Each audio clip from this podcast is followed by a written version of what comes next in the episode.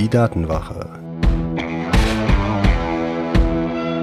Der Podcast für Sicherheit und Privatsphäre im Internet.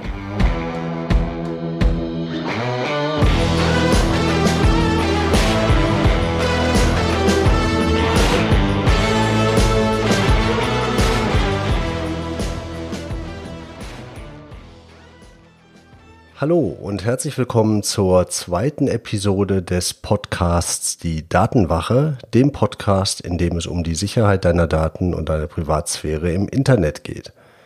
Ich bin Mitch und das Thema, das wir heute behandeln, ist diese Daten, von denen immer alle reden. Was ist das eigentlich? Dazu werden wir uns zunächst mal anschauen, welche Arten von Daten gibt es überhaupt und wo kommen die denn her? Dann, wofür werden die verwendet und natürlich ganz wichtig, wie können wir uns davor schützen? Und ganz konkret wirst du drei Punkte mitnehmen können, wo du wirklich direkt Maßnahmen hast, die du umsetzen kannst, um deine Spuren im Netz deutlich zu reduzieren in Zukunft. Das heißt, was du heute lernen wirst, ist auf jeden Fall, hier geht es bei den Daten nicht nur darum, ob du in Facebook jetzt gerade Urlaubsbilder postest oder deinen Beziehungsstatus aktualisierst, sondern das Thema ist deutlich tiefgehender. Und du wirst lernen, es ist nicht alles verloren, man kann tatsächlich auch etwas tun. Wenn wir jetzt mal uns diesen Begriff der Daten anschauen, dann sagt die Wikipedia erstmal so ganz einheitlich definiert man das scheinbar nicht. In unserem Zusammenhang hier werden wir einfach mal sagen, Daten sind Informationen, die halt eine Person, die halt uns betreffen. Und das sieht die DSGVO auch ein bisschen so ähnlich. Da wird der Begriff der personenbezogenen Daten definiert als Informationen, die auf eine identifizierte oder eine identifizierbare Person bezogen sind. Wobei mir die Definition eigentlich nicht weit genug geht, weil wir uns nachher auch anschauen werden, es geht gar nicht mal unbedingt darum, dass man als Person identifiziert wird, sondern manchmal reicht es auch, wenn man in eine gewisse Kategorie fällt und dadurch dann einer ähm, Bewertung oder einer Manipulation ausgesetzt werden kann. Das heißt, da würde ich schon sagen, da geht unsere Definition auch weiter als die DSGVO. Schauen wir uns also zunächst erstmal an, welche Arten von Daten es gibt und wo die herkommen. Ich möchte das unterteilen in zwei Bereiche. Zum einen die Daten und Informationen, die wir selber zur Verfügung stellen, also wo wir im Prinzip wissentlich tatsächlich Daten beitragen und dann die eher abgeleiteten Daten, wo wir durch unser Tun zwar Daten liefern, das aber jetzt nicht wirklich bewusst beeinflussen können, beziehungsweise wo es schon deutlich mehr technischen Verstand dazugehört oder eben das Zuhören zu einem Podcast wie diesem hier, um im Laufe der Zeit einfach zu erkennen, was aus unserem täglichen Tun an Daten tatsächlich noch generiert wird. Aber fangen wir erstmal mit den selbstgenerierten Daten an. Ein Beispiel, das sich da ja immer irgendwie aufdrängt, sind natürlich soziale Netzwerke. Ganz klar, wenn ich bei Facebook meinen Beziehungsstatus aktualisiere, dann weiß Facebook anschließend, ob ich Single bin oder nicht. Und genauso gut, wenn ich irgendwelche Sachen like ähm, oder, oder öfter teile, dann ist natürlich klar, damit gebe ich Informationen hinaus, die in irgendeiner Form natürlich auch verwendet werden können. Dasselbe mache ich aber natürlich auch, wenn ich via PayPal irgendwelche Dienste bezahle.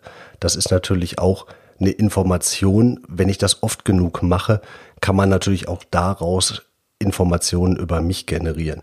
Bezahle ich damit zum Beispiel eine Single-Börse, um Menschen kennenzulernen, dann sagt das ja irgendwas über mich als Person aus. Aber auch was ich zum Beispiel bei Google suche. Eine Suchanfrage sagt vielleicht wenig über mich aus. Wenn ich aber regelmäßig nach Kopfschmerzen, Genickschmerzen, ähm, Depressionen, solchen Themen suche, dann kann man daraus ja was ableiten. Und dann ist vielleicht die Interpretation ähm, Überlastung im Beruf, Burnout oder irgendwie sowas natürlich durchaus möglich. Genauso meine Suchanfragen bei Amazon. Ich liefere die Daten, ich habe zehn Bücher gekauft, das ist jetzt erstmal sind zehn Einzelinformationen, aber auch daraus kann ich ja was ableiten von den Inhalten der Bücher. Aber das ist nicht nur online ein Problem mit Daten, die ich selber liefere, sondern das kann durchaus auch offline eine Rolle spielen. Wenn ich mir zum Beispiel anschaue, ich gehe in den Supermarkt, den lokalen Rewe um die Ecke und lege da schön meine Payback-Karte drauf, weil ich dafür ja Punkte gut geschrieben kriege, dann wird Payback darüber informiert, was ich da gekauft habe in dem Supermarkt. Und diese Informationen sind natürlich was wert. Und daraus lässt sich auch etwas ableiten.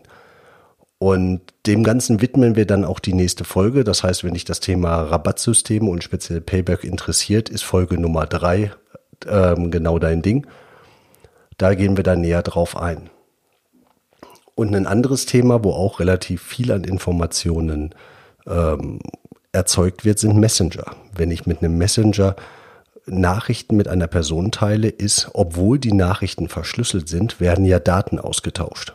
Und der Betreiber, wenn wir zum Beispiel uns WhatsApp angucken, ähm, Facebook, kann natürlich daraus ableiten, wann ich mit wem wie oft kommuniziere. Und solche Informationen alleine reichen schon, um zum Beispiel festzustellen, wo sich Beziehungen anbahnen oder wo Beziehungen ein Ende finden. Das alles als große Kategorie und wahrlich nicht als abschließend jetzt definierte Kategorie der Daten, die ich selber preisgebe. Wenn ich mir jetzt die, ähm, die abgeleiteten Daten anschaue, dann möchte ich auch das unterteilen in so zwei Gruppen. Einmal so mehr die technisch einfachere Variante. Man zählt einfach, ob ich da war, ob ich was getan habe. Und die deutlich komplexere Variante des Nachverfolgens, wo wirklich im Prinzip jemand uns auf Schritt und Tritt über die Schulter schaut. Bei der einfachen Variante reden wir von sogenannten Zählpixeln. Das heißt, man hat im Prinzip Grafiken, die in E-Mails oder auf Webseiten eingebettet sind. Und wenn diese Grafik geladen wird, muss ja, damit diese Grafik zu mir auf meinen Rechner, auf mein Handy ähm, geliefert werden kann, muss ja meine Internetadresse an den Anbieter weitergegeben werden. Und das sieht dann so aus, dass zum Beispiel Facebook seinen berühmten Daumen ähm, auf, auf einer Spiegel Online-Seite hat unter einem Artikel. Und in dem Moment, wo ich über mein Tablet diesen Artikel öffne, wird diese Grafik von Facebook geladen.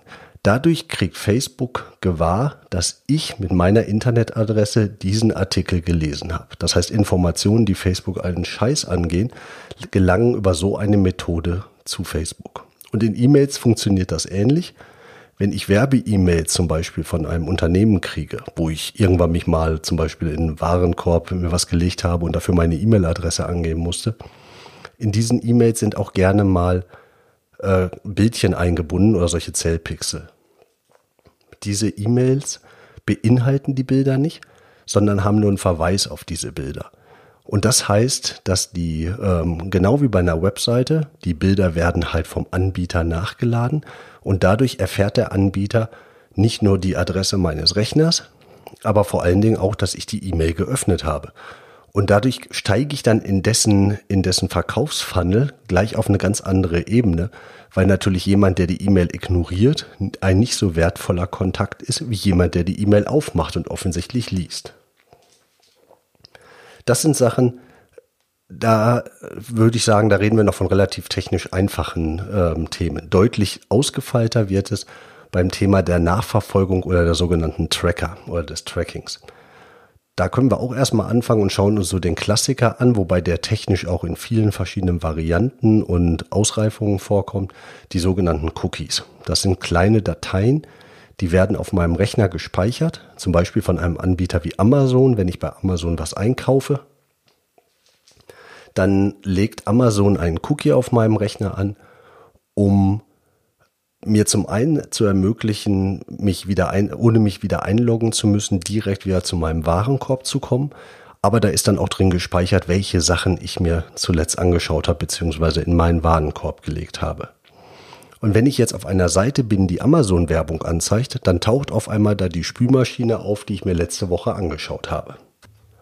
Und diese Information darüber, dass diese Spülmaschine mich mal interessiert hat, kriegt Amazon halt zum einen aus der Möglichkeit, seine eigenen Cookies halt auszulesen. Das heißt, eine Amazon-Werbung auf Spiegel Online kann natürlich sehen, dass ich irgendwann mal bei Amazon auf der Webseite eine Spülmaschine mir angeschaut hat und zeigt mir dann entsprechende Werbung an. Auf der anderen Seite ist das aber natürlich wieder dieselbe Information wie vorher bei den Pixeln.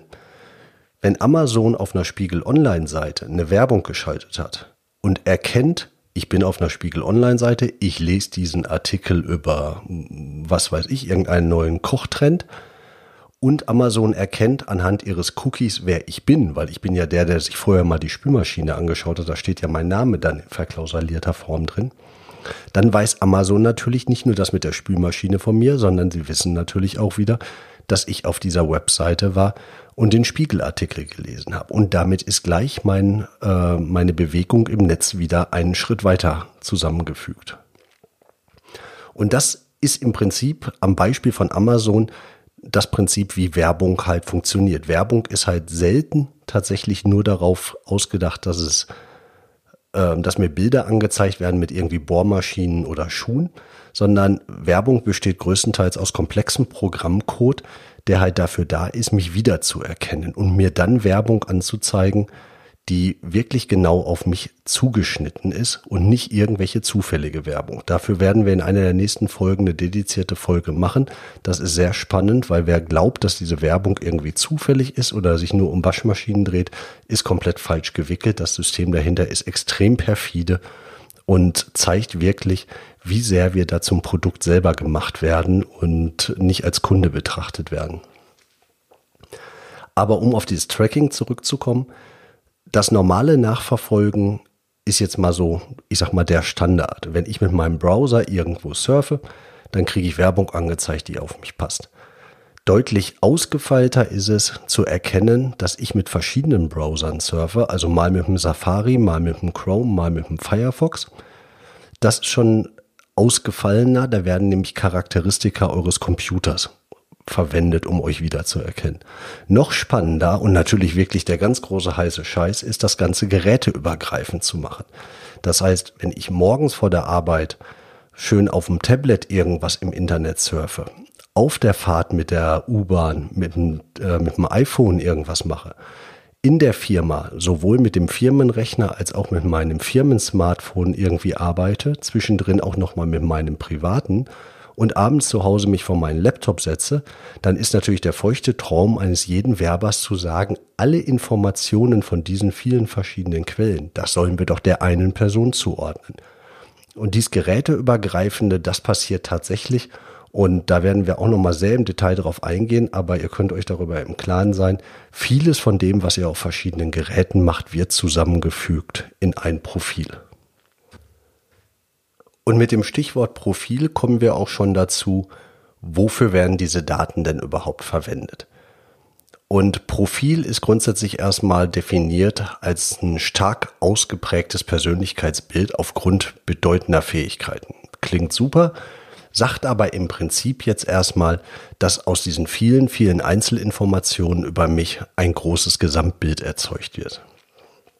Wir können uns das als Beispiel halt einfach mal anschauen wenn ich sage, ich kaufe bei Amazon wieder meine, meine Berge von Büchern, dann sind das nette Einzelinformationen, die sagen vielleicht über mich aus, dass ich bei Amazon Berge von Büchern kaufe.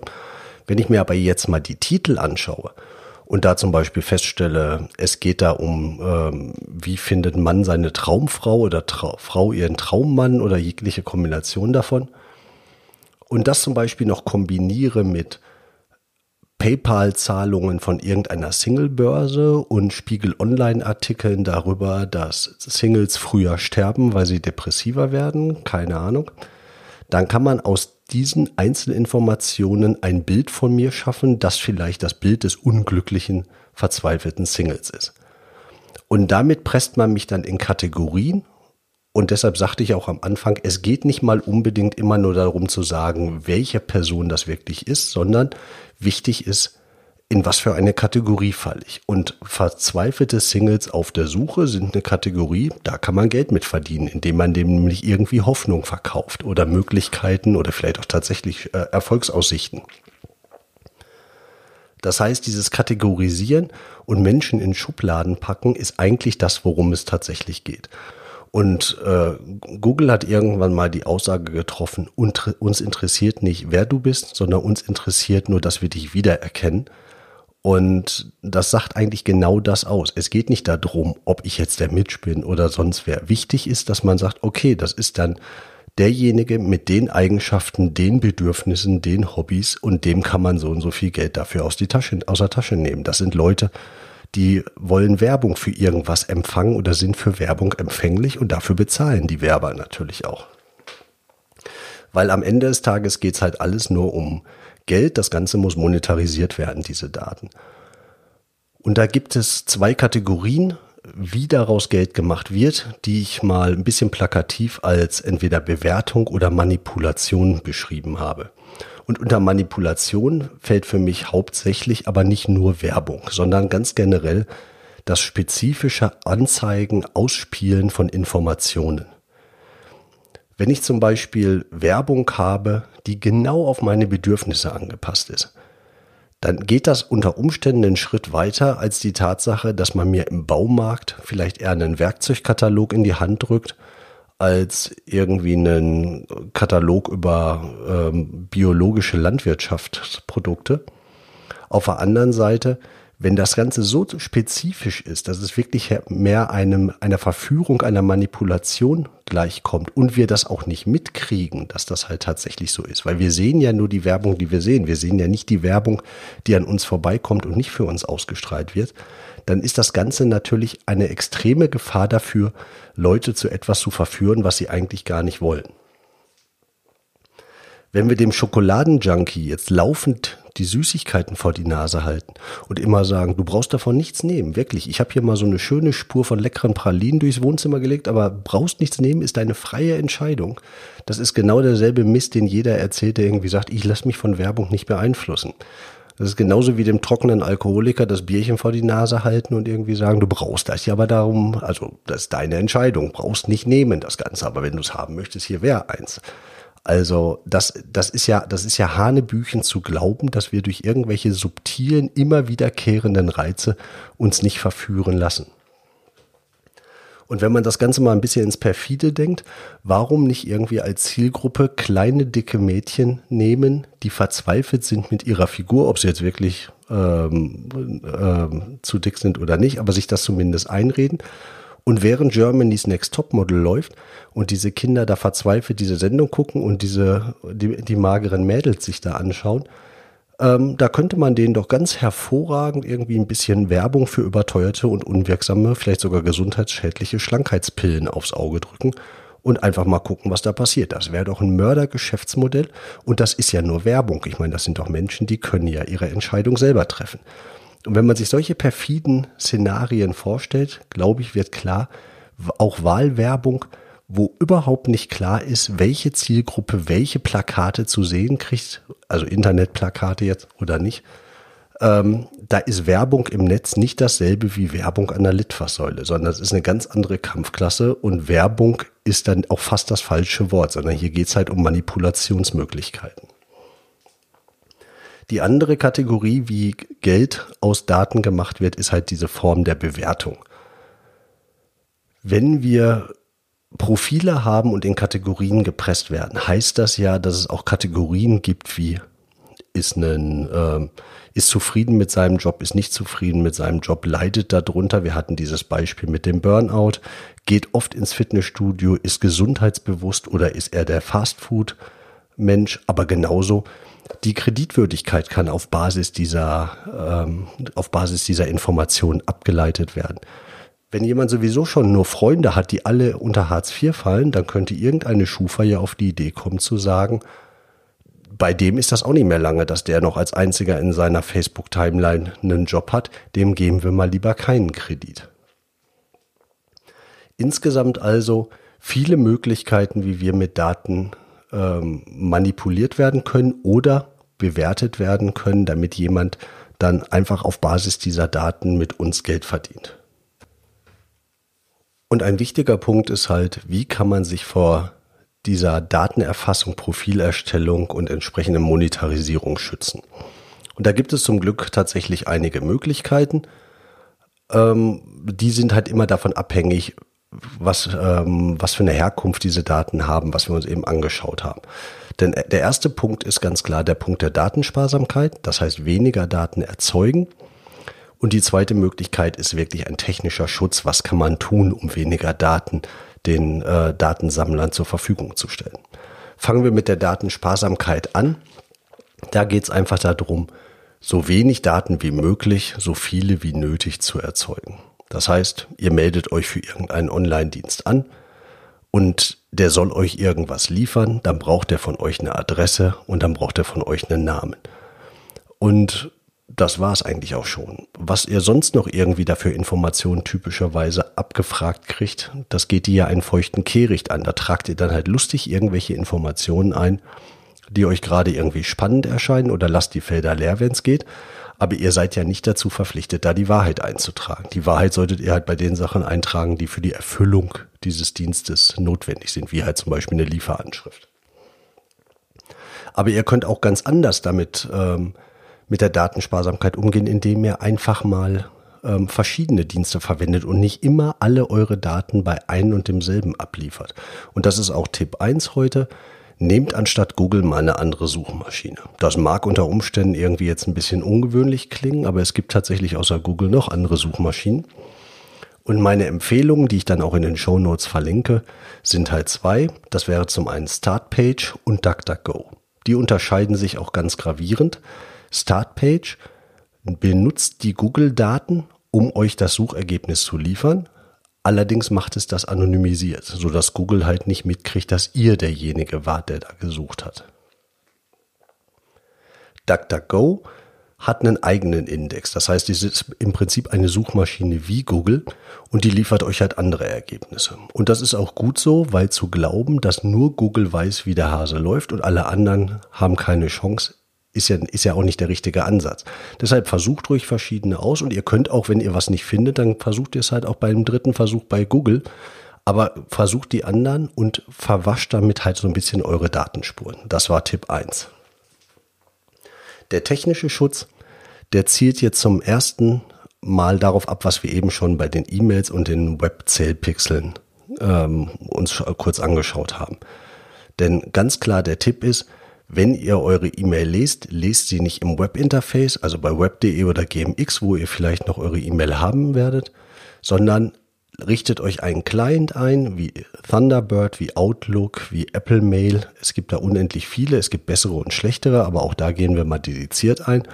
Der erste Schritt wäre auf jeden Fall, ladet eure E-Mails auf eurem Rechner und lest sie da. Und warum sollt ihr das tun?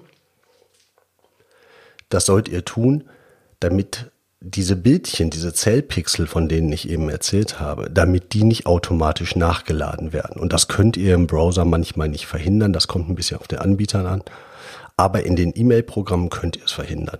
Und damit schafft ihr es halt, dass wenn ihr Werbe-E-Mails bekommt, ihr nicht automatisch diese, ähm, diese Information, ihr habt eine Mail geöffnet, an den Anbieter weiterleitet.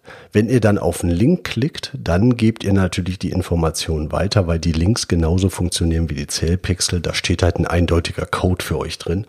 Aber zumindest das Öffnen der E-Mails bleibt erstmal, bleibt erstmal euer Geheimnis. Und der dritte Tipp, wir hatten ja eben schon gesagt, Werbung ist wahrlich nicht nur das Anzeigen hübscher Bildchen, sondern Werbung geht darüber hinaus. Werbung besteht oft aus diesen Trackern, aus dieser Software zum Nachverfolgen deiner Tätigkeiten.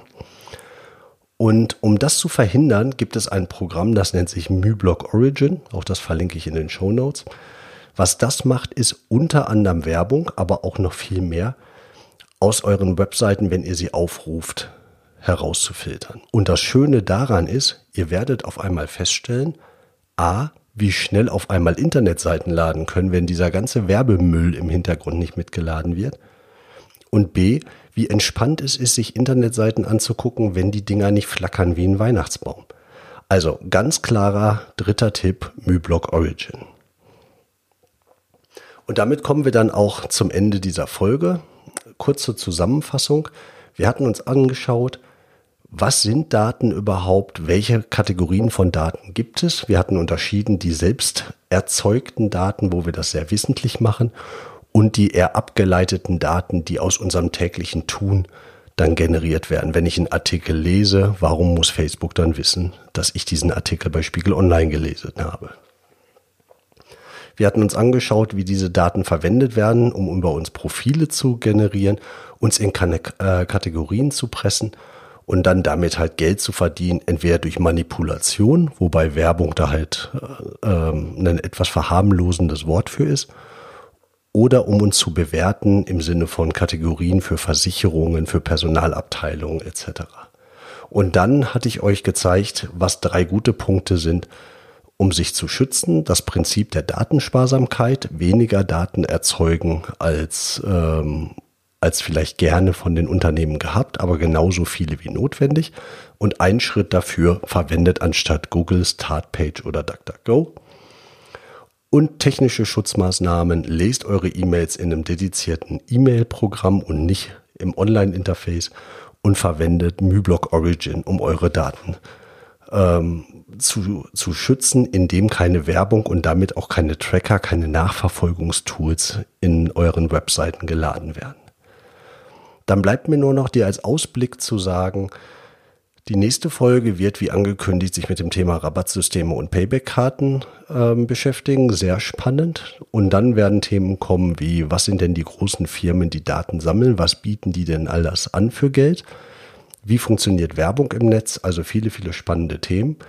Und ich würde mich sehr freuen, wenn du ein paar von den Punkten, die ich dir empfohlen habe, umsetzen würdest. Schreib mir doch bitte unter podcast.datenwache.de, wenn du in dem Bereich was gemacht hast. Das würde mich sehr freuen. Wenn du Wünsche hast, was Themen angeht, melde dich auch gerne als Kommentare auf der Webseite oder an podcast.datenwache.de. Bis dahin, dein Mitch.